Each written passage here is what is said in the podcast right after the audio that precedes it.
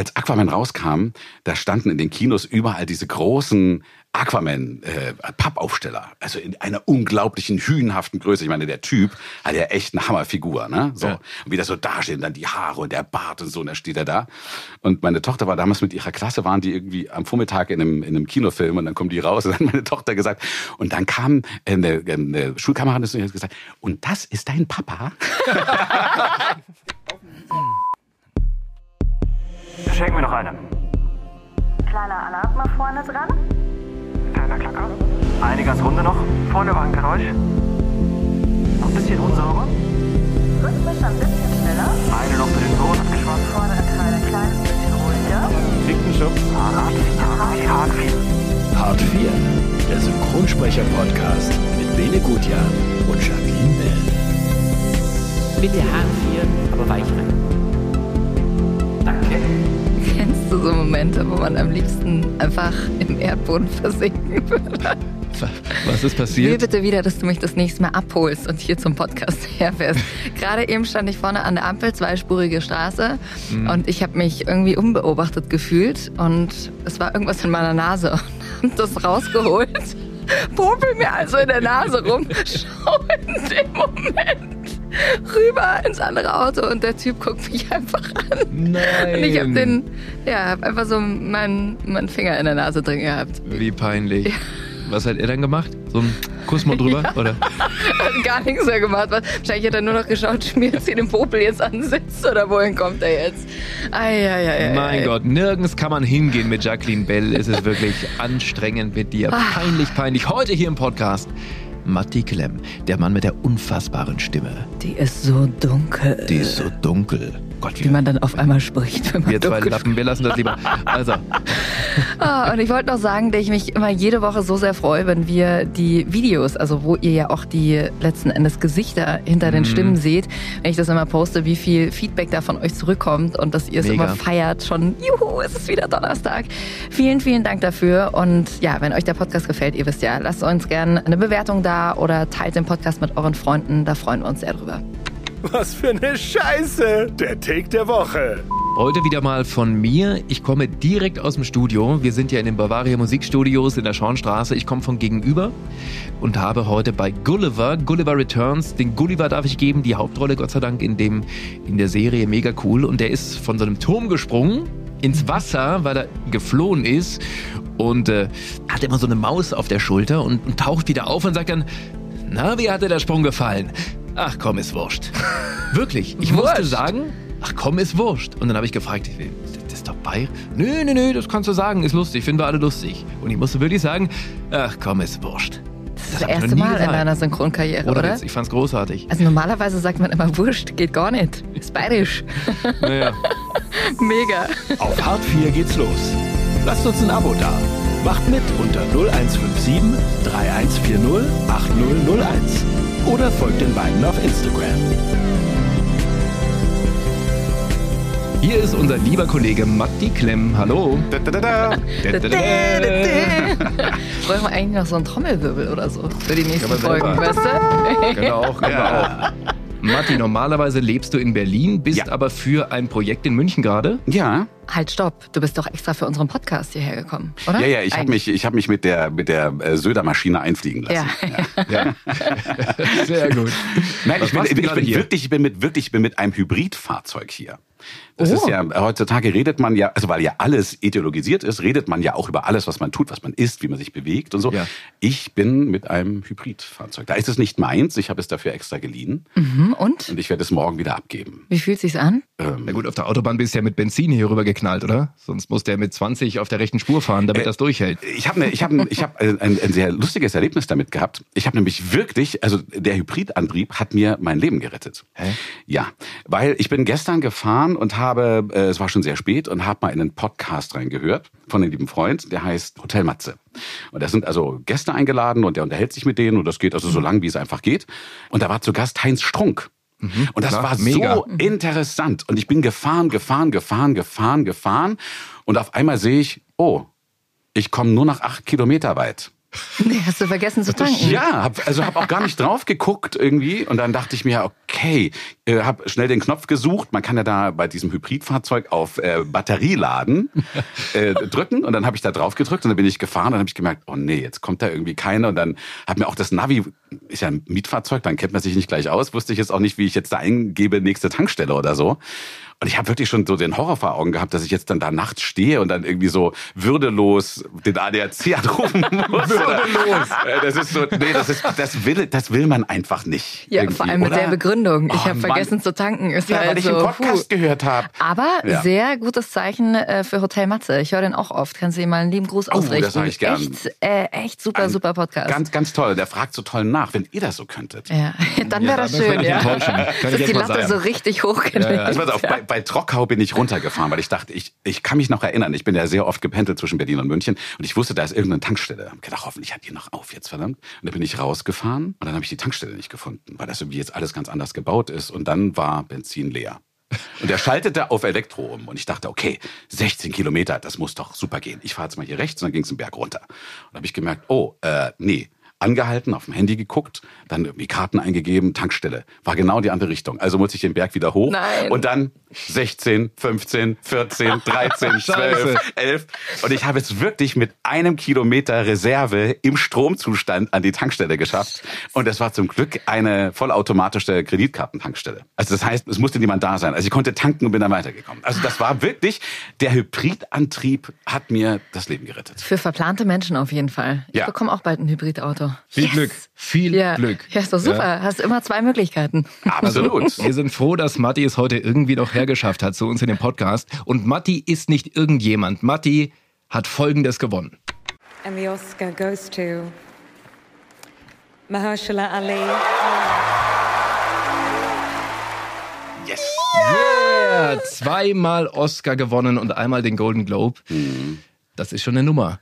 Das ist echt eine Nummer. Aber hat ja nichts mit mir zu tun, ne? Das muss man schon mal so gerechterweise du bist sagen. die deutsche Stimme. Ja, aber äh, in, in dem Projekt auf jeden Fall. Und ich, äh, ich habe mich wahnsinnig für den Film gefreut und ich habe mich wahnsinnig für den Kollegen gefreut, weil ich finde, kann man das so sagen, der Kollege, es ging zu vermessen, ne? Also für den, für den, äh, für den Schauspieler habe ich mich wahnsinnig gefreut, weil, weil ich den ganz toll finde. Ich habe den schon öfter sprechen dürfen und ich fand den so, äh, so, so toll in seiner Art und Weise, wie er Szenen zu sich holt, ohne sich äh, aufzuspielen oder ohne das mit Druck durchzusetzen. So wie mal als Beispiel Inge Meißel, ne? Kennt ihr, wisst ihr, was Meißeln ist? Inge Meischel hat doch immer so gesprochen. Der Inge Meißel ist vor allem bei einem Zweiergespräch immer langsamer gegangen.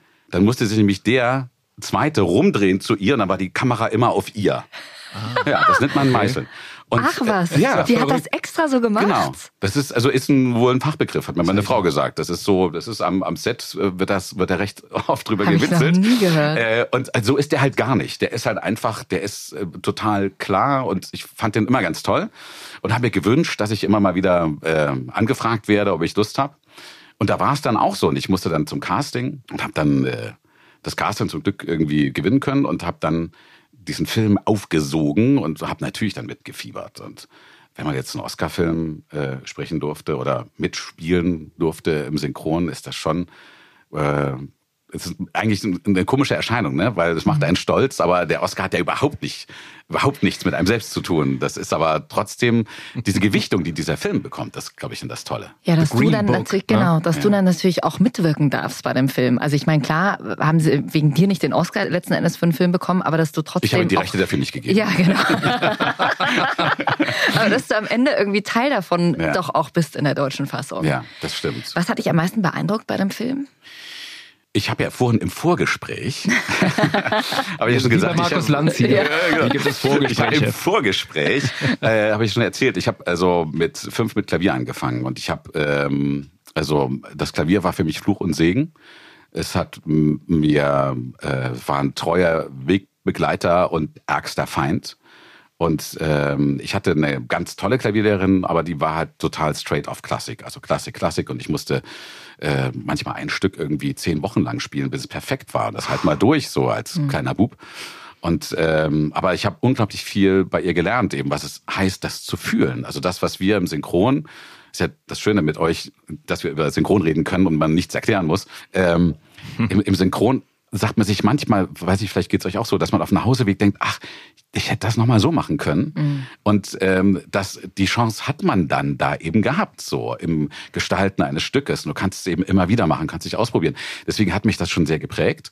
Aber ich wollte eigentlich ganz gerne improvisieren und wollte selber komponieren damals mit meinen sechs, sieben, acht Jahren und ähm, das war halt bei ihr nicht angesagt. Ja. Und sie meinte, das war also immer so dieser, dieser Satz, äh, nur wer die Form beherrscht, kann sich darüber hinwegsetzen. Also das kann ein schöner Satz sein für Erwachsene, äh, aber für ein Kind ist das äh, nicht greifbar. Sehr schwierig. Hast Sehr du das schwierig. damals deinen Eltern auch wiedergespiegelt? Ja, naja, ich hatte dann, also auf der einen Seite war ja Klavier schon so in meinem Alltag drin, dass ich da auch nicht aufhören konnte. Also das gehörte ja auch so zu mir und ich hätte mich jetzt auch un, unwohl gefühlt, mich jetzt äh, zu stellen, ihr zu sagen, dass ich was anderes machen möchte. Ich war auch zu unentschieden vielleicht. Ich habe das dann einfach gemacht und habe das dann auch so eine Weile geduldet und dann habe ich aber irgendwie auch gemerkt, so dass äh, dass es ganz schön ist, wenn man Menschen damit berührt, also dass das funktioniert. Und dann habe ich mir natürlich dann immer Stücke geben lassen, wo ich wusste, ah, das finden die Mädchen bestimmt auch ganz toll. genau. Irgendwann hat sie mich gefragt, dann welche das- waren das eigentlich? ähm, welche Mädchen oder welche nee, Stücke? welche Stücke? Ich wollte die Mädchen wissen. ja, genau. Äh, oh, da waren einige dabei. Ähm, also Stücke. So Ähm, und so. Ja, also es verstehe. gab, also es, äh, äh, ich habe äh, ganz viel Schumann gespielt. Ähm, da gibt es die Kinderszenen, also Träumerei. Das ist also klingt alles sehr einfach, aber es Mhm. sind wahnsinnig schwere Stücke. Es ist eigentlich auch nicht für Kinder. Es ist eigentlich eher das Fühlen wie ein Kind, diese Unbeschwertheit. Aber technisch ist es schon sehr anspruchsvoll. Und dann äh, Brahms, Rhapsodie von Brahms. Das ist also Brahms hat unwahrscheinlich Krach gemacht irgendwie. Das war ein unglaublich emotionaler Mensch und äh, ist ja auch äh, bis zu seinem Lebensende in einer tiefen platonischen Liebe mit äh, Robert Schumanns äh, Frau äh, verbunden gewesen, mit Clara Wieck. Äh, und die war immer unerfüllt und man merkt eben dieses Unerfüllte und dieses lodernde Feuer. Und äh, das mochte ich sehr an Brahms. Und das hat man ganz gut dann so auf die Tasten bringen können. Ja. Ja, weil du es jetzt vorhin gesagt hast, beim Synchron gehst du oft raus und denkst dir, oh, das hätte ich irgendwie noch besser gekonnt. Und so ein Klavierstück konntest du immer wieder üben. Ist dir es auch schwer gefallen, das dann manchmal abzuhaken nach so einem Tag, dass du das vielleicht äh, an der einen oder anderen Stelle den Take nicht nochmal machen konntest, weil ihr, was weiß ich, vielleicht schon hinkt? Ja, aber das ist im Endeffekt ja auch was, äh, woran ich wachsen musste. Ich äh, bin schon äh, sehr streng mit mir, was ich auf der einen Seite ganz gut finde, weil dadurch kann ich mir dann nicht vorwerfen, äh, dass ich was nicht genügend probiert habe. Aber auf der anderen Seite ist es dann auch manchmal so, dass man schon aufpassen muss, äh, oder dass ich aufpassen muss, ist ja nicht Mann, sondern bin ja ich, äh, dass ich aufpassen muss, dass ich dann äh, nicht zu sehr äh, mich blockiere. Also dass man äh, das Gefühl hat, komm, jetzt lass auch mal laufen oder auch Zufriedenheit, die sich eben auch mal einstellen kann. Und vielleicht liegt es ja daran, dass ich wirklich damals die Stücke so lange spielen musste, dass ich dadurch äh, immer noch das Gefühl habe, ich bin in so einem Kreislauf drin. Ich kann es noch besser, es geht noch besser, es ist noch Luft nach oben. Und nach oben ist ja eigentlich immer noch Luft. Ne? Aber äh, allein die Zufriedenheit, äh, die man sich auch mal gönnen sollte, zu sagen, jetzt habe ich es gerade so gefühlt und das ist jetzt eine Momentaufnahme und fertig. Und das passt dazu und geht ja da eigentlich auch nicht um mich, es geht ja da eigentlich auch um den Charakter. Na klar. Und dieser Perfektionismus ist schon was Krasses. Also, dass man einem das als Kind eigentlich auch so, was heißt nicht eingeprügelt, ist es so krass, aber dass eingetrichtert, man hat das gelernt. Ja, genau. Du, Irgendwie. du, du musst und es geht noch besser und noch mehr und noch mehr und noch mehr. Das ist natürlich auch so ein bisschen das Spiegelbild von unserer Gesellschaft. Ja, ihr kommt ja beide aus dem Kindersynchron, ne? Ihr Ja. habt ja beide als Kinder angefangen. Ja. Da war ja bestimmt auch die Erwartungshaltung wahnsinnig hoch, oder? Also am Anfang fand ich was wahnsinnig spielerisch. Ich glaube für dich gerade auch noch. Du bist ja, hast ja noch früher angefangen. Spiel, ja, auf jeden genau. Fall. Aber irgendwann hat man gemerkt, so gerade mit dem Stimmbruch geht es ja bei den Jungs immer einher. Dann werden die Rollen auch natürlich anspruchsvoller, dann hast du auch richtige Schauspieler im Original und dann kommt halt irgendwann, merkst du, es ist Arbeit. Hier, Mhm, wenn- hier, du kommst hier ins Studio und jemand verlangt von dir, dass du das jetzt machst. Nicht, das ist wurscht, ob du gerade in der Schule schlecht bist oder Ja. ob du gut drauf bist oder Ja. schlecht. Du hast zu funktionieren. Ich bin mal gespannt, wie das bei mir nach dem Stimmbruch dann ist.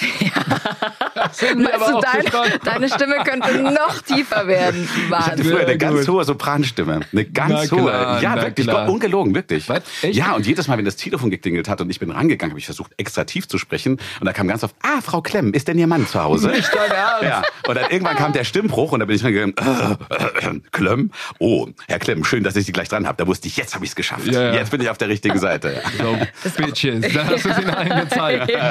Sehr gut. Also auch, du sprichst wahrscheinlich auch oft, äh, oft ältere Typen, oder? Also ich, Ja. auf manchen bei Desperate Housewives habe ich dich auf, äh, auf dem, wie hieß er nochmal, der Blonde. Oh, ich hab's auch wieder vergessen. Neil. Ja, ja, ja. Dave. Dave. Dave. äh, und Neil, Neil, wo ich nie weiß, wie man den Nachnamen ausspricht. Mac irgendwas. McEnroe oder so. Und ich kann nicht helfen, bei so einer Frauenserie habe ich nicht geguckt. Und äh, der war ja auch schon ein paar Jährchen oder ist ein paar Jährchen älter als du. Ich finde das spannend, dass es die Möglichkeit gibt, dass man mit der Stimme etwas herstellen kann, äh, was mit einem selbst gar nichts mehr zu tun hat. Also so wie wir ja auch charakterlich Dinge machen, die mit uns gar nichts zu tun haben. Also am Tag vom Schlechter äh, bis zum schlimmsten Steuerbetrüger bis hin zum liebenden Vater. Nehmen wir unterschiedliche Rollen an, meinst du, ja? Nee, nee, zu den Rollen komme ich erst noch. ja.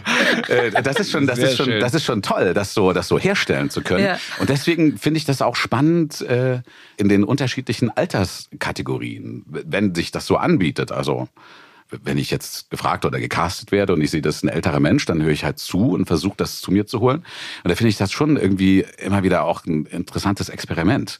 Und äh, ich vertraue dann da auch immer, dass dann, äh, wenn es jetzt nicht funktioniert, äh, dass dann gesagt wird, du Matthias, das ist nichts für dich. Und dann Bei welchen Rollen hast du schon mal gedacht, okay, da passe ich jetzt einfach nicht drauf? Oder da brechen wir jetzt an der Stelle ab beim Synchron? Also so abgebrochen habe ich eigentlich noch nicht. Ich war mal kurz davor. Das, äh, es ist ja so, dass Thomas Danneberg ja nicht mehr spricht. Der praktiziert ja nicht mehr, ne? Mhm. Kurz äh, fürs Protokoll, Terence Hill, Arnold Schwarzenegger, Sylvester Stallone, Alles. John Travolta, eigentlich Ja, alle. John alle. Cleese. Genau. genau. Unfassbar. So. Ja. Und dann irgendwann wurde ich zu einem Casting eingeladen äh, auf Dennis Quaid. Und da habe ich mir gedacht, der ist um einiges älter. Hab dann mal gleich mal geguckt, so 1954 geboren. Also das ist schon ein paar Jahre älter als ich.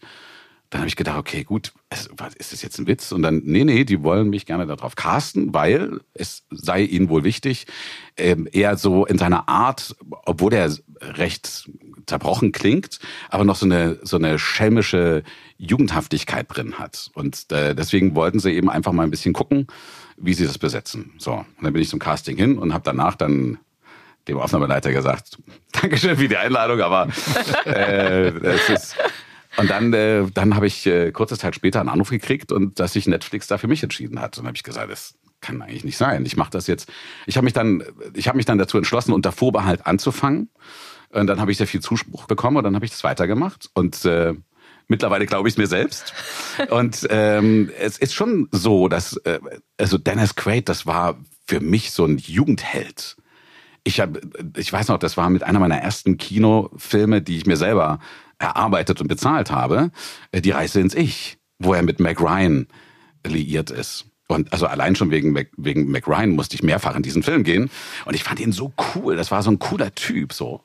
Und ich habe mich ja dann sehr viel auch damit beschäftigt. Ich habe gedacht, warum klingt der so kaputt? Warum ist der so, ein, so, so eine zerbrochene Figur, also jetzt im, im wirklichen Leben? Und das war halt auch einfach, er hat das ganz ehrlich erzählt, damals 80er, 90er Jahre Filmdreh, da hattest du einfach eine Koksflatrate. Das war, es war halt so, also da waren die, der Drehraum war abgesteckt mit weißen Linien, wie sonst beim besten Fußball.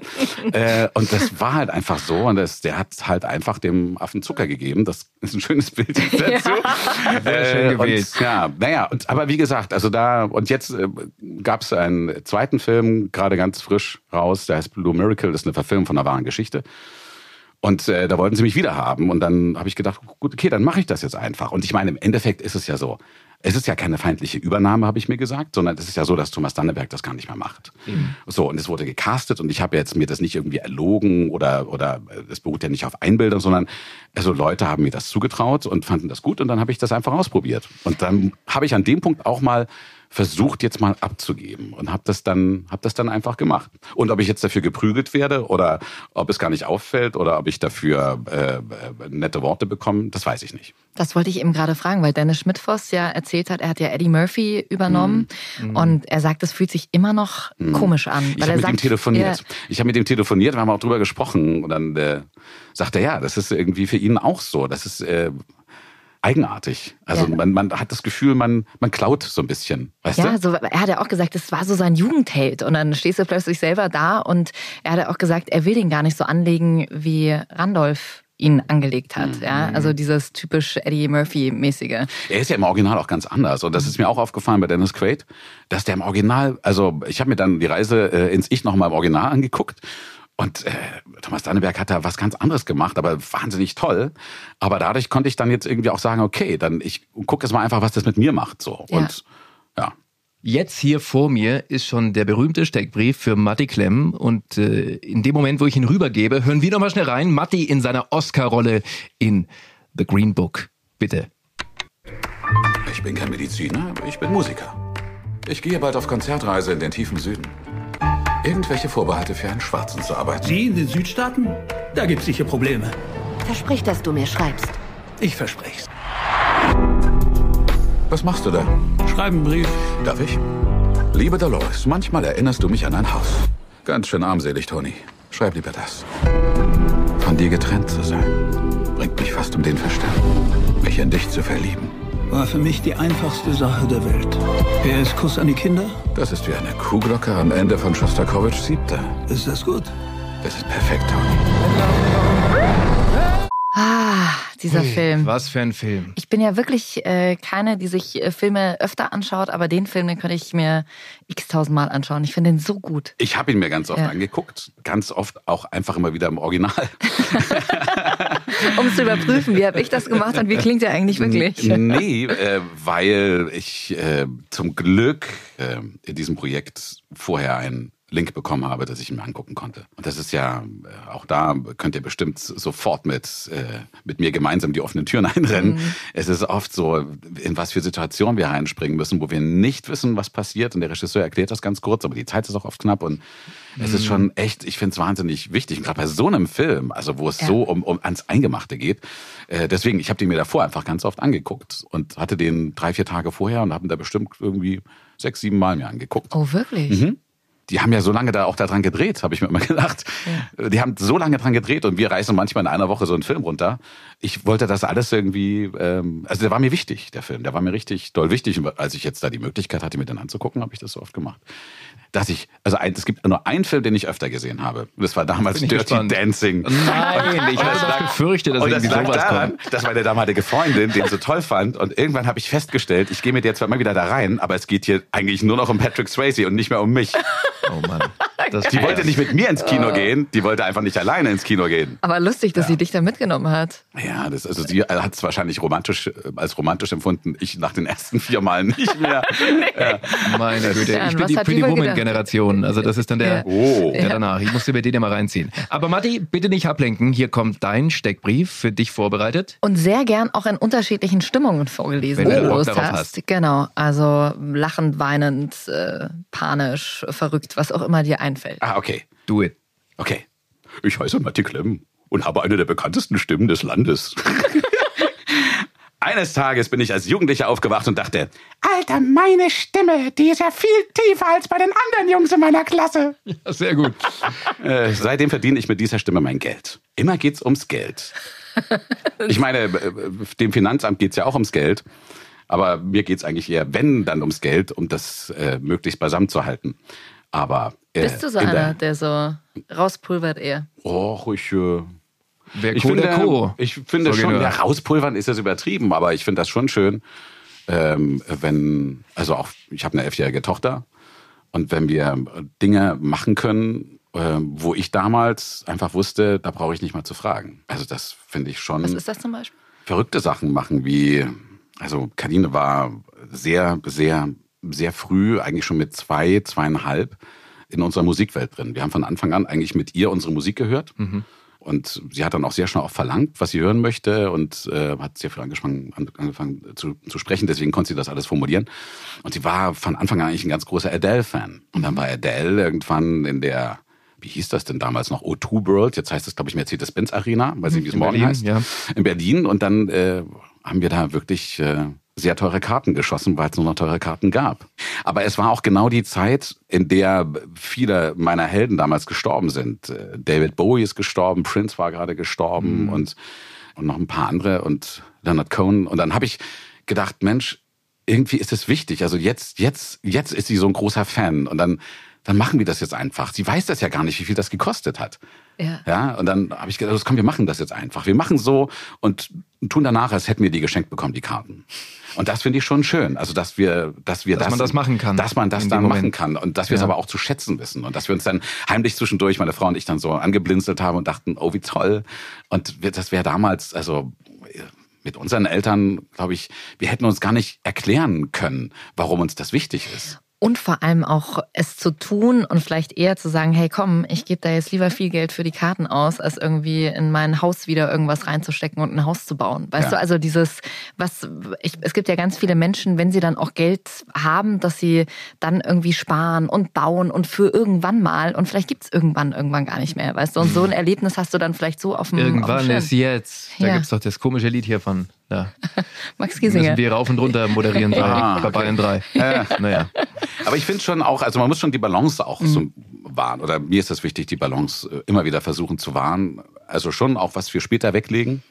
Weil ich habe immer so eine gewisse Grundangst, dass irgendwann nochmal irgendeine fette Rechnung kommt, an die ich überhaupt Ja. nicht Die haben gedacht wir habe. Selbstständigen doch alle. Irgendwann kommt sowas wie eine Pandemie und wir können Ja. alle kein Geld mehr verdienen. Das oder hätte so. man doch nie gedacht, dass die Lufthansa mal die gleichen Probleme hat wie die ganzen Kulturbetriebe. Oh, Hätte, man, das, man hätte einen für, für, für, für wahnsinnig erklärt, wenn man das formuliert hätte. Das stimmt. Nur die Lufthansa wird gerettet. Das ist der Unterschied.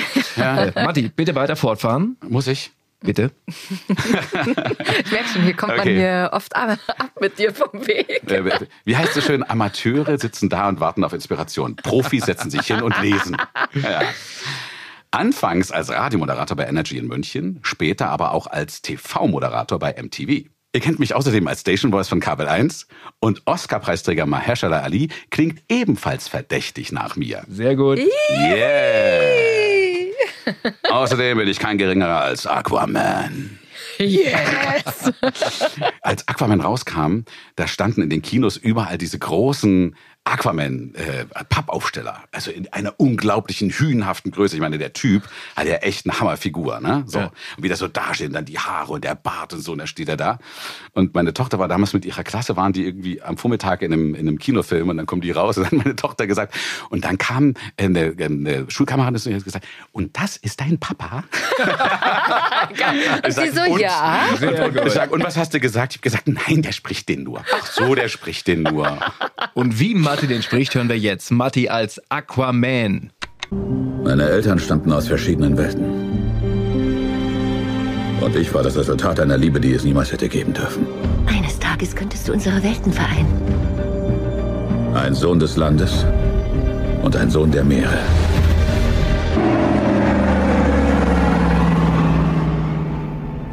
Wir sind nah dran. Ja, woran? Am Verdursten? Auf keinen Fall lag Atlantis so weit im Landesinneren.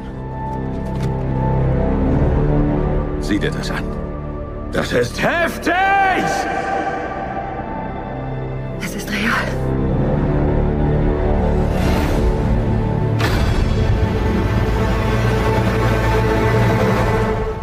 Nichts. Natürlich funktioniert's nicht. Es hat schon Staub angesetzt, bevor die Sahara überhaupt eine Wüste war. Bevor die Sahara überhaupt eine Wüste war. Siehst du, du denkst am besten, wenn du gar nicht denkst. Gut, halt still. Hey, was tust du da? Wir brauchen Wasser. Du bist die nächste Quelle. Ich hätte auch draufpinkeln können. Sehr gut. Da ist man fast ein bisschen Sehr neidisch, dass gut. man die Sprüche selber nicht geschrieben Ja, hat. Ne? ja. Ja, ja. Aber da gab's da mal so ein, wie hieß denn der eine Typ, äh, von, war das Gary Barlow, der damals gesungen hat? You say it best when you say nothing at all. Ja, na klar. Ja, Ja, ja. klar. wo ich damals schon gedacht habe, ey, Nein, du sagst Ronan es am- Keating. Ja, Ronan Keating. Ronan Keating war's. Ja. Genau, von Wet Wet Wet. The smile on your face. Ja, Genau. Und da habe ich damals schon gedacht, oh, das ist eigentlich eine ganz schön krasse Ansage. Du sagst es am besten, wenn du die Klappe hältst. Ja. Das wäre doch heutzutage gar nicht mehr möglich. Nee, sowas. heutzutage muss ja jeder alles rausposaunen und jeder hat eine Meinung zu allem. Auf Twitter und so weiter. Ja, naja. Oh, das, ist aber kein, das ist ja keine Meinung. Ja, aber Die- ich finde das manchmal ist- schon schlimm. Also wenn du das- so ungefiltert und jeder muss alles retweeten und hat sich überhaupt nicht mit dem Thema beschäftigt und muss Vor allen Dingen, es sind ja keine. Meinungen mehr, es sind ja Behauptungen. Ja, ja. Und die sind so absolut. Da findet ja gar kein Austausch mehr statt. Ja, ja, eben. Es ist alles absolut. Ja. Und- so ist es genau. und ich lasse auch gar nichts anderes Und gelten. wir hatten vorhin ja mal ganz kurz über Respekt gesprochen. Ne? Ja. Das ist auch so eine respektlose Haltung, die ich äh, mir niemals anziehen würde, weil ich jetzt immer denke, äh, also wer, wer bin ich, dass ich sage, das ist so? Ja. Also ich kann zwar ja, sagen, das klar. ist so, aber dann, ich meine, wir schmunzeln jetzt auch drüber, ne? Und alle, die, die sich so verhalten, die müssten mal ein bisschen mehr darüber nachdenken, wie man also hinter deren Rücken über die schmunzelt oder Mhm. den Kopf schüttelt. Aber Geht's euch auch so, dass man immer wieder versucht, dann mit diesen Leuten ins Gespräch zu kommen und sich auf die einzulassen? Da denke ich mir, warum versuchen die sich nicht mal auf uns einzulassen? Ja. Wir haben doch auch eine Meinung und wir sind Ja, ja. viel, viel, viel äh, ak- aktiver im, im, im Austausch. Wir fragen nach und, und, und, und sind höflich und lassen ausreden. Und dann, oh Mann, das ist Das irgendwie. ist aber, glaube ich, die Offenheit, die vielen fehlt und dann vielleicht auch dieses, ähm, ich glaube schon, dass immer viel auch aus der Kindheit kommt. Dieses, ich habe vielleicht früher wurde ich nie gehört und deswegen will ich jetzt gehört werden und Mhm. Ja, das, das ist so, wie sein. ich das sag. Weißt du? Aber es gibt immer mehr Leute, denen es mehr darum geht, Recht zu haben, Ja. als äh, irgendwie eine Wahrheit auszusprechen oder irgendeine Fakt, Ja. Faktum Aber, mal irgendwie zu Das präsentieren. ist ja genau das Ding. Das, also mein Telefon heißt der Kommunikator. Ja. Weil ich damals während den Hausaufgaben immer Star Trek geguckt habe und ich fand das so cool, der Communicator, wie die irgendwo stand, dann hier drauf gedrückt haben, dann Ja. beam me up. So, wir sind hier unten auf einer einsamen und so. Und das fand ich immer ganz toll. Also, aber was dieses Ding mit uns gemacht hat, Ja, es wird ja nicht mehr drüber nachgedacht, wie war das oder wie hieß der oder äh, wo war das, sondern es wird ja sofort aufs Telefon geguckt und es wird sofort gegoogelt. Und, und, dann, und dann weiß man es sofort. Und dann kann auch überhaupt kein Gespräch mehr stattfinden, weil jeder auch das Gefühl hat, so, ich weiß es ja, hier steht's ja drin. Also, auch wie abhängig du davon bist, wenn mal dein Akku leer ist und du hast kein Aufladegerät. Du kannst, also ich habe keinen Wecker mehr zu Hause, ich könnte mir keinen Wecker mehr stellen. Wenn du, Ja. wenn du kein Ladegerät zu Hause hast, du bist nicht, ich weiß gerade noch die Ohne Nummer Witz. von meinen Eltern und das war's. wenn, wenn, ja? der, wenn der Handy-Akku leer ist, das ist fast so schlimm, als wenn man auf der Autobahn irgendwie keinen keinen Strom mehr hat. Also da ist das Leben vorbei. Das Ja. muss man sagen. Mal, Marty, weil du gerade gesagt hast, Star Trek und jetzt auch wieder zu Aquaman. Ja. Ist das was, wenn du da vom Mikro stehst, wo du selber sagst, so, alter, geil, ich bin Aquaman oder, oder ist das für dich ein Genre, was, was, was du gar nicht so geil findest eigentlich? So diese Marvel-Welt. und Ich habe mich da reingearbeitet. Also das, das ist überhaupt nicht mein Dunstkreis gewesen, aber das ist ja auch gut. Also das heißt ja nicht, dass, äh, dass ich immer mich mit dem beschäftige, was jetzt äh, nur in meinem Dunstkreis ist, sondern es ist ja gerade das Tolle, dass Dinge äh, zu mir kommen oder zu uns kommen in unserem Job, mit dem wir uns noch gar nicht beschäftigt haben. Ähm, Ich habe mich da reingearbeitet und fand das irgendwie faszinierend, dass eigentlich über Aquaman früher die ganzen Fans in den Comics eigentlich immer nur gelacht haben. Ja, das ist der, der ins Wasser bieselt und so. Das war, der war eigentlich, er wurde nie so richtig ernst genommen. Und dann kommt Jason Momoa, dieser Typ, äh, und hat's vor allen Dingen, ich habe ja Jason Momoa schon ein paar Jahre immer mal wieder so äh, auf den Lippen gehabt und ich habe ihn das erste Mal, glaube ich, in Conan, ein Remake, das war ein Remake okay. von Ja. Conan und äh, er war, man hat einfach gemerkt, er kommt irgendwie vom Martial Arts und äh, das war noch etwas hölzern. Es wurden stärkere Filme gedreht.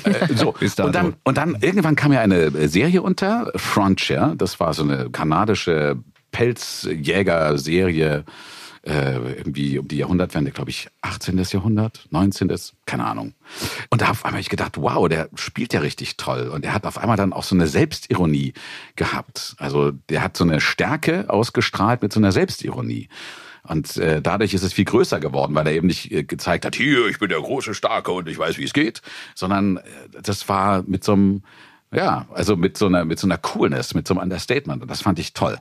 Äh, und genau, und ich habe dann noch gedacht, Mensch, jetzt kommt Aquaman und da musste ich auch noch mal zum Casting. Da musste ich auch zweimal zum Casting. Zweimal? Ja, ja, ich habe dann auch gesagt, ich werde mit derselben Stimme anreisen. Ja. Äh, und dann und dann und dann äh, und dann habe ich äh, dann habe ich gedacht, hoffentlich hat er das beibehalten und er hat es beibehalten und ich finde, weiß nicht, ob einer von euch Aquaman gesehen hat, ob das euer äh, ähm, Aufgabengebiet ist. ich habe Aquaman gesehen.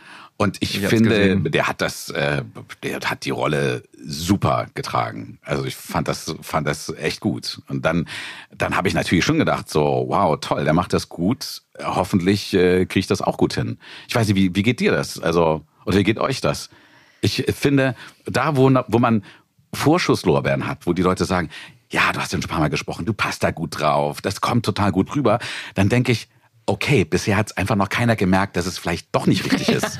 Dass ich Ja, doch gar nicht komplett. drauf einfach- Und dann denke ich mir so, hoffentlich, äh, ho hoffentlich kann ich es noch. Was ist, wenn ich es auf einmal nicht mehr kann? Kennt Ja. das? Das kenne kenn ich total. Ich hatte das am Anfang des Jahres bei einem, bei einem neuen Adam Brody-Film, wo extra noch die Redakteurin gekommen ist, weil die den bei OC California immer schon geliebt hat und so hat gesagt, Mensch, und der gut jetzt auf Adam Brody, da, da muss ich kommen, das will ich mir angucken. Und dann kam auch noch die Aufnahmeleitung rein und alle war, standen vor diesem ersten Take. Und ich dachte, Leute, lasst mich doch erstmal angucken. Ich will mal gucken, worum geht's hier eigentlich gerade. Man hat sofort so Pressure on irgendwie und, und muss liefern. Also das, das kann auch lähmen, Ja, ehrlich gesagt. Total. Was ja, das auch sagen? bei Vanessa Kirby äh, habe ich letztens auch ein Casting gehabt und habe es dann auch leider nicht bekommen, obwohl ich sie ja schon lang spreche. Mhm. Und die hat das so grandios gespielt und ich hatte so das Gefühl, ah, ganz, also ich hatte sie ziemlich nah, aber es war, es hat mir irgendwie noch sowas gefehlt. Also ich bin total, also ich bin irgendwie nicht happy aus dem Studio rausgegangen und dachte mir irgendwie, oh Mann, wenn man da jetzt noch ein bisschen Zeit gehabt hätte zu arbeiten, dann hätte ich das schon hingekriegt. Aber die hat das so, wahnsinnig, es hat mich so berührt, als ich das gesehen habe. Und ich habe aber gemerkt, im Studio, diese, hast ja dann diese Castingzeit von einer Viertelstunde und ja, passt und weiter geht's. Ja, und meistens Ähm, sind es ja beim Casting die intensivsten Szenen überhaupt. Also Genau. für alle, die das nicht kennen. Wo man so reinspringen Ja, muss. genau, Ja. man kommt rein, ah, der nächste bitte. Und dann bist du aber voll auf die zwölf, Ja. die krasseste Szene. Und dann Ja. musst du da irgendwie liefern. Ja, Ja. die hat auch geweint, geschrien, hat gerade ihr Kind verloren gehabt und dann bist du, wie gesagt, wie du es ja vorhin auch Ja. gesagt hast, Matteo, kommst manchmal rein ins Studio und dann ist so, so hier der Text und äh, aus Berlin Regisseur zugeschaltet und machen wir jetzt schnell und äh, dann Bitte fühlen Sie jetzt. ja genau, jetzt genau. sofort. Ja. Äh, Frage an euch. Ja. Kennt ihr das Phänomen, dass ihr bei Menschen, die ihr sympathisch findet oder besonders mögt, viel verhaltener seid und gar nicht so seid wie ihr selbst, als Menschen, die ihr jetzt einfach so peripher wahrnehmt, mit denen man zusammen zu tun hat, also wo man gar nicht drüber nachgedacht hat, Neutral, wo man neutral eigentlich. wo man neutral ist. Ja. Kennt ihr das? Lustig, ich würde jetzt eher sagen, dass es andersrum ist. Also du sagst jetzt Leute, die du magst oder Ja. die du sympathisch findest, da bist du eher zurückhaltend. Ne? Nee, nee, nee, zurückhaltend ist das falsche Wort. Aber da geht es mir, da beobachte ich mich manchmal, dass ich denke, dann bin ich mehr damit beschäftigt, ähm, mit dem anderen in Kontakt zu kommen Mhm. und gut in Kontakt zu kommen, als diese Laissez-Fairness, die man manchmal hat, wenn man sich mit Leuten ganz normal unterhält, wo man gar nicht drüber nachgedacht hat. Also eine Ablenkung, Ja. eine gewisse, die da vorherrscht ich, irgendwie. Ich, ja, ich, ich, äh, ich rede jetzt nicht äh, davon, dass ich jetzt also ein äh, ähm, ähm, ein, ein, ein Fan von jemand bin, aber Ja. wenn es jetzt so jemand ist, den ich irgendwie kennenlerne und den ich irgendwie super finde, der irgendwie was Tolles gemacht hat oder irgendwas, was mich beeindruckt oder so, Ja. dass ich dann total gebremst bin. Kennt ihr sowas? Mhm. Ja, okay. Ja, ich, Ich glaube, mich würde das eher beflügeln. Ich wollte es gerade sagen. Also ich habe eher bezogen jetzt auf den Schauspieler, den du in dem Moment siehst, oder den Regisseur. Also ich habe immer das Gefühl, wenn ich zum Beispiel einen Regisseur da habe, wo ich weiß, okay, mit dem bin ich dicke, den mag ich, ich Ja. fühle mich irgendwie gut, dann kann ich Der viel besser. Genau. heißt es ja immer. Ja. Du bist der Franck Ribéry der Synchronbranche. wenn, du dich, wenn der Trainer lieb zu dir ist, dann bist du Weltklasse. Ja, und ich bin eher, wenn, wenn ich merke, da hinten sitzt jemand, der jetzt gerade in dem Moment mir impliziert, was er wahrscheinlich gar nicht tut, was ich wieder nur selber denke, aber du kannst das jetzt gerade nicht so, dann macht, dann bin ich da viel unsicherer. Ich meinte jetzt eigentlich eher privat. Ach so, Ich meinte gar eher nicht im privat. Studio? Gar Okay. nicht im Studio, sondern einfach so privat. Und mir, ich habe nämlich deshalb gefragt, weil wenn man, äh, wenn ich jetzt was, was, äh, was in der Arbeit vor mir habe, was mir besonders wichtig ist, was Mhm. ich besonders gut machen will, dann ist man so überlegt. Dann, Ja. dann, dann möchte man es ja besonders gut machen. Und genauso äh, habe ich das manchmal bei mir beobachtet, wenn ich jetzt jemanden kennenlerne, den ich irgendwie, von dem ich schon viele Bücher gelesen habe, oder ein Musiker, von dem ich die Musik besonders mag, oder äh, einer, der irgendwas kann, was, was, was mich total beeindruckt, äh, dass ich dann im privaten Gespräch, wenn, wenn, wenn man sich kennenlernt, oder dass ich dann merke, so, äh, man ist viel überlegter, man ist viel mehr damit beschäftigt, wie wirke ich jetzt Ja, auf genau. den? Man Ja. sieht sich von Ja. außen so Genau. ein bisschen und steuert Genau. sich so selber Ich meinte, das ist- durch die und- Situation. Genau, und genau, und das, das geht mir manchmal so, wenn es Filme sind oder Serien oder Rollen, die mir wichtig sind. Dann Mhm, kenn ich. Aber Das kenn kennt ich. ihr auch, ne? Das Ja. kenne ich komplett. Das hast du ja, glaube ich, auch öfter mal, wenn du dich äh, datest oder sowas, ja. Und dann Ja. hast du ja jemanden und du findest ihn toll und dann denkst du immer nur so, oh Gott. Ja. Weißt du, so dieses, wie bist du gerade? Sei doch mal normal, ja. Und streng dich nicht so an, weißt du? Dieses, Und man weiß ja, das, wo man sich angestrengt hat, das ist dann eh meistens Mist. Ja, eben, ja. äh, und da ist man, das weiß man dann aber erst 20 Jahre später, wenn man dann wieder das, wenn man dann mal das Bild geguckt hat. Ohne Witz. super Check. Nee, aber äh, da- da, wo, es, wo man gar nicht drüber nachdenkt, das ist es ja dann eigentlich auch. Ja, So. ja. Und eigentlich ist es wahrscheinlich bei Filmen dann auch so. Also je mehr man, huch, je, je, je mehr man sich einfach äh, äh, mit der Sache beschäftigt und jetzt nicht äh, bei sich ist. Aber es ist natürlich in diesem Beruf sehr, also sehr, sehr, sehr schwierig, Mhm. immer wieder äh, äh, sozusagen den Ball zurückzuspielen und also von sich selbst wegzugehen. Ja. Es ist ja nicht, die Leute wollen ja nicht Matti Klemm hören, die Leute wollen ja eigentlich die Rolle sehen und wollen da in diesen Film eintauchen. Mhm. Und am besten gar nicht drüber nachdenken, wer spricht den eigentlich. Gen ja. Genau, die wollen nicht wissen, wie der aussieht, was der macht, Mhm. Äh, äh, was äh, seine Lieblingsnudel ist, sondern die wollen einfach ja diese Rolle. Und äh, uns geht's ja wahrscheinlich allen so, die schönsten Filme sind die, wo man gar nicht drüber nachgedacht hat, welcher Kollege hat denn das gesprochen. Ganz genau. Das stimmt. Aber die Leute, die diesen Podcast hören, wollen genau wissen, wer du bist. Drum schalten sie ein. Deswegen bitte ein Satz. Äh, Oh, da ist noch ein Matti. Satz. Oh, der Akku ist leider leer. ja, ja. Hier, da, da steht noch was. Zum Glück war der Akku nicht leer. Äh, Ich finde es lustig, dass wir immer noch beim Steckbrief sind. Ja, natürlich, Ja. natürlich. Aber der ist noch wichtig. oh, ich kann mich herrlich verlieren. Ja, ich finde es super. Das ist ich auch. Also, das ist total. Ja, vor allem wir, die ja irgendwie immer in diese Schablone des Radios gepresst wurden. Immer genau, immer Äh, Wort kurz, ku- genau. Wort kurz, Wort 1,30, kurz, genau. 1,30, genau. nicht Und das muss ich noch, bevor ich das hier gleich vorlese, das muss ich sagen, das freut mich. äh, Das ist eine unglaublich tolle Entwicklung, diese Podcasts. Mm. Als Ja. ich noch Radio gemacht habe, damals. Damals, meine Kinder. Damals, nicht wahr? da habe ich 1994 angefangen, während dem Abi äh, bei MDR Sputnik als Praktikant. Und damals, ich fand das faszinierend, auch diese Wortbeiträge, wie die dann an mehreren Bandmaschinen was zusammengefahren haben. Und dann wussten sie ganz genau, wenn sie was rausgeschnitten haben. Dieser, diese 0,5 Millimeter ist genau der richtige Buchstabe, der raus muss. Und dann passt das super zusammen. Das hat mich total fasziniert. Und dann habe ich eine Zeit erlebt, wo es hieß, ja, nee, also wir machen jetzt keine vier Minuten Beiträge mehr, nur noch dreieinhalb, weil die Leute hören nicht so lange zu. Ein halbes Jahr später, nee, wir machen jetzt nur noch zweieinhalb Minuten Beiträge, die Leute hören nicht so lange zu. Dann irgendwann 1,30, dann wurden die Nachrichten gekürzt, weil die Leute hören nicht so lange zu. Und da dachte ich damals irgendwie auch, Mann, das ist so schade, weil es ist, da muss man es doch extra gut machen, dass die Leute zuhören und kann dann nicht sagen, okay, die Leute hören es nicht, dann mache ich es einfach kürzer. Äh, das fand ich irgendwie sehr desperat am Hörer. Äh, oder dem Motto, bitte, bitte hören es weiter, wir machen auch alles viel kürzer.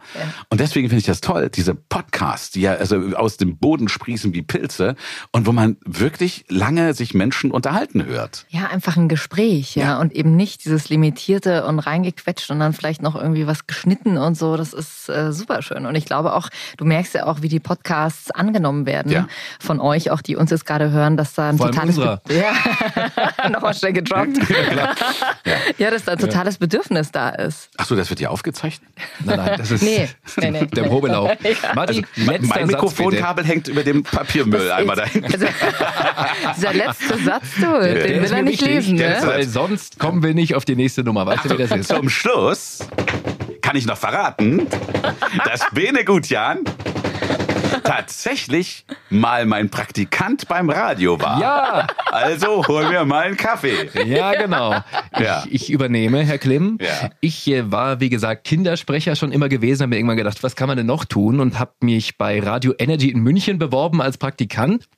Wurde angenommen und äh, habe hab auch nur als Bewerbung immer nur hingeschrieben, ich konnte ja nichts irgendwie, habe gerade Schule irgendwie fertig, habe geschrieben, du, ich habe den gesprochen, den gesprochen, den gesprochen und das hat dann gereicht. Dann hat mich Dominik Einzel, heute noch beim Bayerischen Rundfunk, äh, eingestellt. Und äh, meine allererste Woche bei Radio Energy, weil ich eben tagsüber Synchron hatte, haben sie gesagt, ja komm, dann mach du deinen Synchron, du wirst Praktikant bei Matti am Abend. Matti at Night hieß die Show und äh, du hast immer den Rückspuler gespielt. Ja. Das war ein Lied, das wurde irgendwie rückwärts abgefahren und die Hörer mussten anrufen. Und dann haben die mal angerufen. Ich musste sagen, Energy, der Bene, hallo. Und dann haben die gesagt, ja, ich glaube, das ist, äh, ich glaube, das ist, äh, weiß ich nicht, äh, es ist vielleicht, nee, Lady Gaga gab's nicht, keine Ahnung, was gab's denn damals irgendwie, R. Kelly, weiß ich Ja. nicht. Und dann, und dann habe ich immer reingeschrieben, dass der Marty das lesen kann, keine Ahnung. Thomas Siebe, äh, 27 Ja. sagt, es ist R. Kelly. Ja. Und dann hat Marty die live immer draufgenommen. Ich fand das total, das war für mich, das war für mich dieser Moment, wo ich mir dachte, ich will unbedingt Radiomoderator. Das, wie geil ist das, auf der anderen, auf der anderen Seite dieser Scheibe zu stehen, war für mich in dem, das war wie Papst sein. Und weißt du, was das Tolle ist? So wie du es gerade mit leuchtenden Augen erzählst. Ja. Genauso hast du damals mit leuchtenden Augen, ich kann mich noch daran erinnern, Ja. äh, angefangen gehabt. Und ich, äh, also wir hatten da sehr viele Praktikanten, viele waren ganz kurz da und dann auch wieder weg, weil die haben sich das anders vorgestellt, die dachten, die können dann sofort moderieren. Ja. Es gab auch einige Praktikanten, die haben dann gleich nach der ersten Woche irgendwie eigene Visitenkarten gehabt. Geil. Moderator bei Ja, Energy. genau. Und haben die im, im Kunstpark hinter die Scheibenwischer geklemmt. Äh, und gab's alles. Und, äh, und aber bei dir mochte ich, dass du warst so ein ganz aufgeweckter Junge. Du warst so ganz äh, so ja aufgeweckt und so ganz neugierig. Und ich kann mich da echt noch dran erinnern. Ich fand das ganz toll, weil du so äh, so wissbegierig wissbegierig, wissenshungrig und neugierig warst. Und wir hatten da echt eine wirklich gute Zeit. Ich habe da auf dem, auf dem Hinweg gestern, auf meiner langen Autofahrt, ja. Mit ein paar Umwegen. habe ich da echt nochmal drüber nachgedacht und dachte eigentlich, Mensch, wie oft bin ich ja diese Strecke gefahren? Und da musste ich auch daran denken, äh, ich glaube, da warst du noch nicht da. Ich hatte ja damals eine Freundin in Berlin, bin am Wochenende nach Berlin gefahren und bin dann, musste dann, hatte dann also um 18 Uhr, deswegen, ich weiß es noch, also um 18 Uhr ging die Sendung los. Okay. Und manchmal bin ich auch einfach wirklich viel zu spät losgefahren in Berlin. Und dann hast du diesen ewig, also diesen ewigen Riemen dieser A9, diese alte Mutter A9, Ja. die ich in allen Lebenslagen kenne. Die damals noch nicht ausgebaut war. Boah. Äh, Und dann aber in meinem Jugendlichen, da ich so, ach komm, das fährst du wieder raus. Hast dann schon gesehen, so äh, äh, Bei Bayreuth wurde es schon eng. Ne? Da- Damals gab es ja noch kein Navi, da musste man alles noch selber hochrechnen. Ich wusste, ab Bayreuth sind es noch zwei Stunden. Und wenn ich jetzt bei Bayreuth war und ich weiß, ich habe in einer halben Stunde Sendung, wusste ich eigentlich, das Ding Wird eng. Wird eng. So war es nie. Aber es war einmal so, dass ich die erste Moderation aus dem Auto gemacht habe. Kenn ich, kenn ich alles. Ja. Und, ich äh, alles. das, du, ja. und dann wer anders hat die Sendung, also für alle, die äh, jetzt äh, im Radio sich vielleicht nicht so auskennen, normalerweise muss der Moderator immer da sein, um auch die Technik zu fahren, also Ja. die Regler hochzuschieben, äh, den, die einzelnen Songs sozusagen abzufeuern. Das hat dann irgendjemand für dich gemacht. Genau, das hat also noch der Moderator davor gemacht. Ich Ja. weiß gar nicht, war, was, ich glaube, es war Olli Briesch, muss das glaube ich noch gewesen sein. War das Briesch, jetzt morgen Briesch? Moderator seit Ewigkeiten bei 1 Live. Bei 1 mittlerweile, Live, ne? ja. Ganz, ganz, ganz toller Mensch, ganz Denn- toller Moderator. Übrigens, kleiner Funfact noch, ich war deine Praktikantin bei Energy. Also so schließt sich der Kreis. Es müsste eigentlich Matti wieder mein Praktikant werden. Dann wärst Du warst damals so wissbegierig und aufgeschlossen. Du hast dich abgegrenzt von den anderen. Ich würde gerne mal auf ein Praktikum bei Bayern 3 vorbeikommen. Und jetzt kommt's, jetzt kommt nämlich die ganz große Runde. Äh, damals bei Radio Energy München, als ich Praktikant war, war Jerry am Nachmittag, also vor dir war Jerry am Nachmittag, du warst Matti at Night. Jerry Stöttner, der jetzt mit Jacqueline Bell bei Bayern 3 moderiert, der dich ja so lange kennt und der hat dir einen Gruß hinterlassen. Was? Boah, das war kompliziert, aber es hat geklappt. Oh Gott, jetzt wird man schon gefragt, ob man was von früher erzählen kann. Hallo lieber Matti, hier ist der Jerry. Ja, unsere Energy-Zeit, das ist in der Tat schon ein paar Tage her. Ähm, ich weiß nicht warum, aber ich habe auf dem Rechner ganz viele Fotos von einem Abschied, den wir mal gefeiert haben in der guten alten Pestalozzi-Straße in München. Ich weiß nicht, wer Abschied gefeiert hat, ob es vielleicht sogar deiner war. Ich weiß auch nicht, wer so viele Fotos gemacht hat und ich weiß auch nicht, warum ich sie habe, aber ich habe sie. Und äh, wenn du mir viel Geld zahlst, behalte ich sie auch für mich. Nein, so schlimm ist es gar nicht. Wir haben uns überhaupt nicht verändert, finde ich. Und wenn ich an unsere Energy-Zeit denke, dann fällt mir immer ein, dass du ja nach mir Sendung hattest. Und ich weiß noch, du kamst immer sehr kurzfristig vor der Sendung und hattest noch nichts gegessen. Und dann gab es ja immer unsere fünf Hits am Stück. Es war damals die Musikstrecke bei Energy. Und dann hast du dir gegenüber in der Pizzeria beim Bruno äh, Pizza bestellt und hast sie dann quasi während der Sendung, während Musik lief, abgeholt, oder? Das war doch so, oder? Hast du dein Abendessen während der Sendung organisiert? Das ist mir irgendwie im Kopf geblieben. Und natürlich das Energy Betthupferl, das Sandklämmchen, oder? Sandklämmchen hieß so, oder? Mein Gott, es ist wirklich schon lang her. Jetzt lass dich noch ein bisschen löchern von äh, Bene und Shaki. Ich hoffe, es geht dir gut und ich hoffe, es geht deiner Familie gut. Und äh, ich würde mich sehr freuen, wenn wir uns bald mal wiedersehen. Ganz viele liebe Grüße nach Berlin und äh, mach's gut. Ciao, ciao. Jerry. Nett, Mensch, oder? ich, ich fühle mich ein bisschen wie auf meiner eigenen Beerdigung. Das ist alles so nett zu mir. Mittlerweile bist du, du bist ja schon lange kein, kein Radiomoderator mehr, du hast ja dann die Fronten gewechselt, bist ja Station Voice von Radio Energy deutschlandweit, auch von Kabel 1.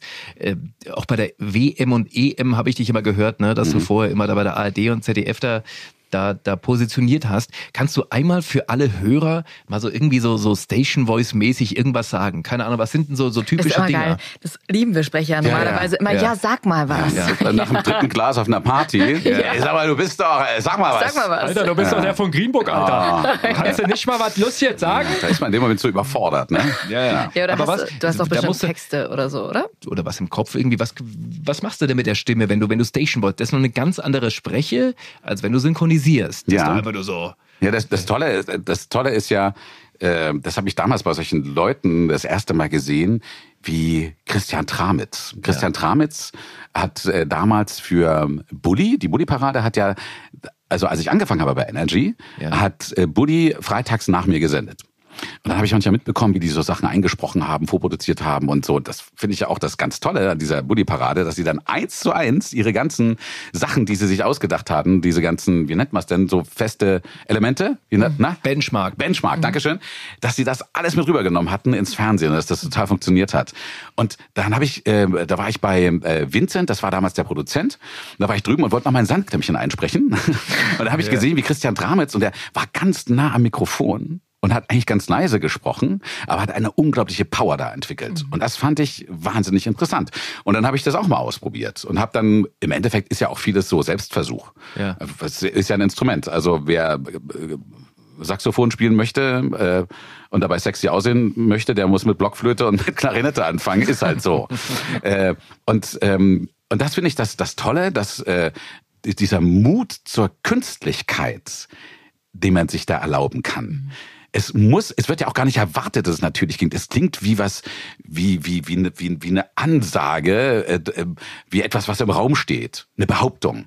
Ja. Und das kann dann ruhig auch äh, eine Macht ausüben. Oder, oder das mag ich auch so am Trailer sprechen. Äh, äh, das sind wie kleine Kurzfilme. Die sind ja, wir haben einen Spannungsbogen, eine Dramaturgie und du führst dann Leute in den Wald rein und lässt sie auf einmal mitten auf der Lichtung alleine stehen. Das finde ich toll, da dieses Spielen mit der Stimme, mit dem, mit dem, äh, mal gucken, was, was macht das, wenn ich jetzt äh, da unten im Dreck rumwühl? Und wie klingt das? Und das Wie- gibt dann natürlich so ein, so ein Trailer ganz gut her. Also, Ja, genau, so ein Trailer, wo du richtig diesen, wie, wie du gerade gesagt hast, diesen Spannungsbogen, Ja. was du da mit deiner Stimme allein schon machen kannst. Ja. Und das Schöne ja auch, dass du es wirklich tatsächlich komplett selber gestalten kannst. Und Ja, eben genau. nicht beim, beim Synchron musst du ja doch viel drauf gucken, wo macht er jetzt eine Pause, wie, da wirst du ja möglichst nah am Original dran sein, dass du es komplett selber gestalten kannst. Mhm. Und vor allem, ich finde, in Deutschland sind wir da auch bei weitem vielfältiger. Wenn die ganzen amerikanischen Trailer rüberkommen, das sind ja eigentlich immer die gleichen drei, vier, fünf Stimmen, die Mhm. das irgendwie machen. Und die sind ja, da gibt's ja auch ganz viele äh, YouTube-Videos da, wo die sich selbst auch drüber lustig machen. Immer dieses In a world, in a time, one man. Und du mal denkst so, komm, lass mal gut sein. Ja. Äh, So geht doch kein Mensch einkaufen. Hörst, hörst du es auch manchmal, sei nicht so werblich? Äh, Ich habe das komischerweise nur von Leuten gehört, die wussten, dass ich auch Werbung mache. Äh, Es war, ich habe mal eine Sendung für den Bayerischen Rundfunk vertont und da wurde immer wieder davon gesprochen, ich soll nicht so werblich klingen. Und dann sagte danach der Tonmeister zu mir, du klangst gar nicht werblich. Das war einfach so das Ding, das ist bei denen immer drin.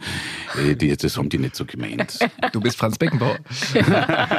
Franz Beckenbauer war auch ein ganz, äh, ganz Ich beliebter weiß. Gast in meiner Sendung. Ich, Ich hatte weiß, alle O-Töne gesammelt von, äh, von Mattis Sendung Beckenbauer. ging so los. Matti at night. Und dann kam erstmal, ja, Kosierli, ja, Freunde. Und der hat dann immer irgendwelche, irgendwelche Dinge eingespielt. Matti, kannst du einmal so, so Station Voice mäßig irgendwie Energy München oder irgendwie Zehn Hits am Stück. irgend, irgendwas sowas, für die, für die Hörerinnen und Hörer. Für die HörerInnen. Innen, bitte. Ja. Ja. Es geht wieder los. Fünf Hits nonstop. Energy Hit Music Only. Wow! Ja, das ist schon geil. Also wenn man so eine Stimme hat wie du, ne? Also wenn man, wenn man gesegnet ist mit so einem Organ. Ich habe mal gehört, sag einfach, ob stimmt oder nicht, dass du mal wirklich Ängste hattest, morgens aufzuwachen und diese Stimme ist nicht mehr da. Ja, ist das das stimmt. eine Legende oder Nein, stimmt das das? stimmt. Das stimmt. Und zwar hatte ich einen Traum. Ich habe eine sehr enge Verbundenheit äh, in, zu der Wohnung, in der ich groß geworden bin. Ja. Und äh, das, äh, die ist sozusagen Quell all meiner Inspiration. Ich war gegenüber von dem Park. Wir hatten da eine ganz tolle Nachbarschaft und das war wirklich mein mein Puls, den ich heute noch habe, habe ich dort gefunden. Und ähm, ich habe sehr viel damit verbunden und ich sehe nachts mich durch diese Wohnung laufen und gehe zum, zur Wohnzimmertür. Und das war so eine schöne Altbautür mit Glas drin. Und da saßen meine Eltern mit Freunden zusammen. Und die Tür war angelehnt. Und ich habe das in Wirklichkeit wirklich oft, in Wirklichkeit wirklich, in wirklicher Wirklichkeit äh, habe ich das wirklich oft gemacht. Ich habe manchmal dann immer zuhören wollen, was die reden und bin dahin das und habe dann mal ich. so zugehört und wenn ich dann die Tür so ein bisschen gekippt habe, dann hat auch das so gespiegelt, dass ich sie dabei sehen konnte. Und ich habe das so realistisch geträumt und dann höre ich meine Mutter den Satz sagen, das ist so schade mit dem Matti, der hatte doch so eine schöne Stimme. Und dann wollte ich was sagen und die Stimme war weg. Und dann sagte die Frau, ja, und Kehlkopfkrebs kann ja, also die, die Freundin von meinen Eltern, Kehlkopfkrebs kann man ja auch noch gar nicht behandeln. Und dann bin ich aufgewacht und habe erstmal mich nicht getraut zu probieren, ob ich noch sprechen kann. Ich habe mich nicht getraut. Krass. Ja. Aber ist das tatsächlich, also bis auf diesen Traum, war- oder hat die, dieser Traum dich dann länger begleitet? Naja, das gibt ja so Dinge, äh, würde euch ja auch so gehen, an die denkt man dann oft noch mal so zurück. Die sind einfach da. Das Mhm. sind dann, also jeder Mensch hat ja sicherlich äh, seine Angstgegner oder seine Ängste, die er mit sich rumschleppt. Und äh, ich habe auch meine Ängste und ich habe aber ähm, oder ich versuche immer wieder äh, mich daran zu erinnern, dass ich mir mal vorgenommen hatte, Angst nicht zu verdrängen, sondern zu sagen, ich weise der Angst einen Platz zu. Dann kann ich sie, also wie ein, wie ein nicht so liebsamer Gast, den man aber duldet, aber da hat man ihn unter Kontrolle. Und äh, alles, was man verdrängt, kommt irgendwann viel, viel, viel stärker zurück. Und deswegen komme ich so ganz gut damit klar. Aber das war damals die Zeit, wo ich auch sehr viel, ich habe sehr viel Musik gemacht und habe auch damals sehr viel gesungen und äh, war in so einer in so einem Jugendorchester, wo wir wahnsinnig viel gesungen haben und auch nach dem Stimmbruch war ich dann da der einzige Bass und ähm, ich habe das, das hat mir wahnsinnig viel Spaß gemacht und das, ich habe auch damals noch gar nicht beruflich was gemacht gehabt. Das war also wirklich in dem Alter, wo ich noch Kind war und gerade durch den Stimmbruch durch und da hatten mir wahrscheinlich dann öfter schon mal Leute gesagt, ach, du hast aber eine ganz schön tiefe Stimme und irgendwo hat sich das bei mir so abgelegt. Aha, äh, was ist, wenn das äh, auf einmal nicht mehr da ist? Oder ne, was ist, wenn und natürlich denke ich manchmal, was ist jetzt, äh, pff, man hat mal irgendwie eine blöde Krankheit und wird doof intubiert und dann kann man danach irgendwie nur noch äh, kann man danach äh, nur noch ein bisschen mit dem Spiel auftrumpfen, aber alle sagen dann, hm, es ist ein bisschen anstrengend, dir zuzuhören. Ja, nett, aber Sowas gibt lass es, ne? Also ja, natürlich. es ist schon äh, deswegen dieses dieses hier und jetzt ist schon extrem wichtig an dem Punkt. Und dazu passt auch eine Hörerfrage sehr gut, die wir von dir bekommen haben, Tom. Ähm, eure Stimmen sind ja sozusagen euer Werkzeug, euer Arbeitsmaterial. Sind eure Stimmbänder denn versichert? Oder anders gefragt, was macht ihr für die Pflege eurer Stimme? Gibt es da Hausmittelchen oder ähnliches? Also Stimme versichert können wir, glaube ich, alle verneinen. Geht das nicht. würde arsch viel. Geld Ja. kosten. Ich Ja. weiß, äh, dass du das irgendwo in London, ich glaube, da hat auch J-Lo ihren Hintern, glaube ich, Ja. äh, versichert. Da kannst also kannst du machen, aber kostet halt Aber nach welchen sau Kriterien wird er denn versichert?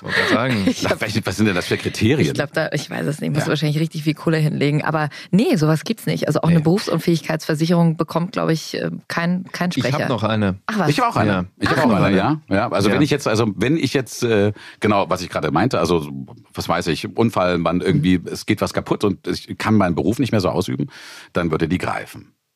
Also das äh, fand ich aber auch ganz gut jetzt so für mich auch dann, dass ich weiß, also wenn man kann ja mal alles passieren im Leben, das Leben ist ja immer offen, äh, dass ich dann auch einfach weiß, äh, wir sind abgesichert. Und äh, die Frage nach der Pflege zur Stimme, machst du da irgendwas? Bereitest du dich irgendwie vor auf Synchrontermine, Sprechertermine? Ich habe mir damals äh, bei der Fußball-Weltmeisterschaft 2006 habe ich mir dann Mitjubeln verboten, weil Mhm. ich so ausgerastet bin vor Anspannung und Freude, dass ich danach echt heiser war. Also richtig so ein, zwei Tage, das habe ich also im Beruf nie hingekriegt. Das Gute ist ja mittlerweile spielt die deutsche Nationalmannschaft ja sehr stimmfreundlich. Man kann ja gar nicht mehr jubeln. Da ist die Gefahr ist gar nicht da, dass man da irgendwie ausrastet. Oder man darf cool. dann nur die Rollen sprechen, äh, die so eine Stimme brauchen. Ich wurde letzte Woche angerufen. Alex Schulz sagt zu mir, ja, eigentlich müsstest du richtig, Aufnahmeleiter müsstest richtig saufen. Ich habe eine Rolle für dich, Courtney Love. müsstest du Ah, sprechen in der Doku. Darfst also sehr dunkel sein. Du rufst aber- aber, ich, habe so viel gesoffen, ich bin jetzt Kurt Cobain. Sehr gut. Matti, wir wollen noch mal reinhören in Matti bei König der Löwen. Bitteschön. Sieh's dir an, Simba. Alles, was das Licht berührt, ist unser Königreich. Du herrschst über all das? Ja, aber die Herrschaft eines Königs geht auf und unter wie die Sonne. Eines Tages, Simba, geht die Sonne meiner Herrschaft auch unter und geht mit dir als neuem König wieder auf. Das hier wird alles mal mir gehören?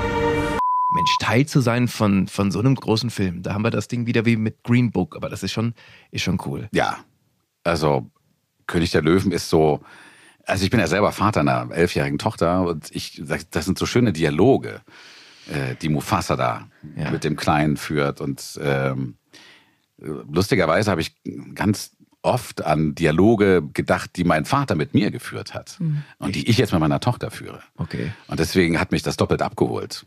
Cool. Und da war ich schon, äh, habe ich festgestellt, äh, ach, ist das ein toller Beruf, wo äh, wo man, wo der ganze Körper mitfühlen kann Mhm. und wo auch mal die Augen nass werden dabei, bei dem, was man tut. Wie bist du denn damals zum Synchron gekommen? Ich hatte, ähm, seitdem ich bei Sputnik angefangen hatte, Schauspielunterricht und hatte äh, dann auch eine Schauspiellehrerin hier in München. Die beste überhaupt, Carola von Seher-Toss, kann Ah, ich nur empfehlen. Siehst du?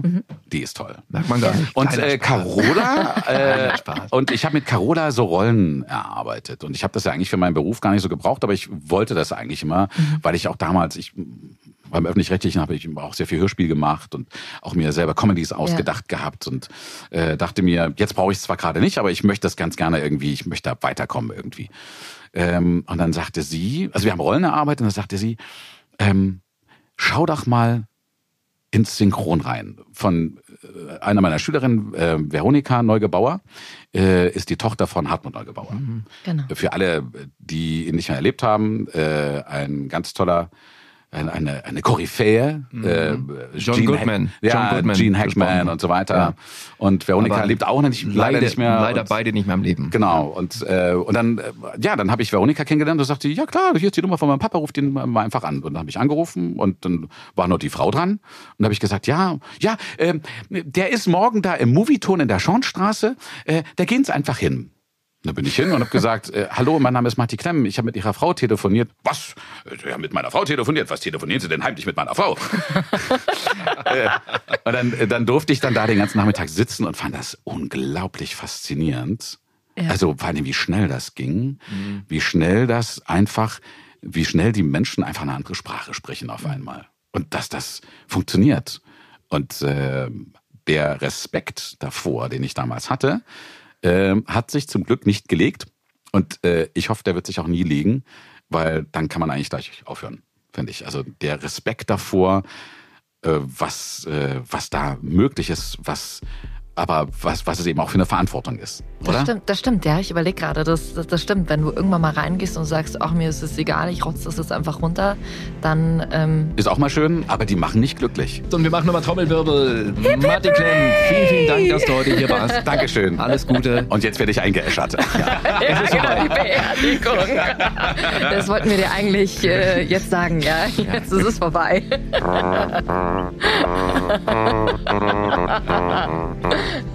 Dankeschön. Ich habe mich sehr über die Einladung gefreut. Ihr seid äh, zwei unglaublich sympathische Menschen, mit denen es Ah. sehr viel Spaß macht äh, zu reden. Vielen Dank.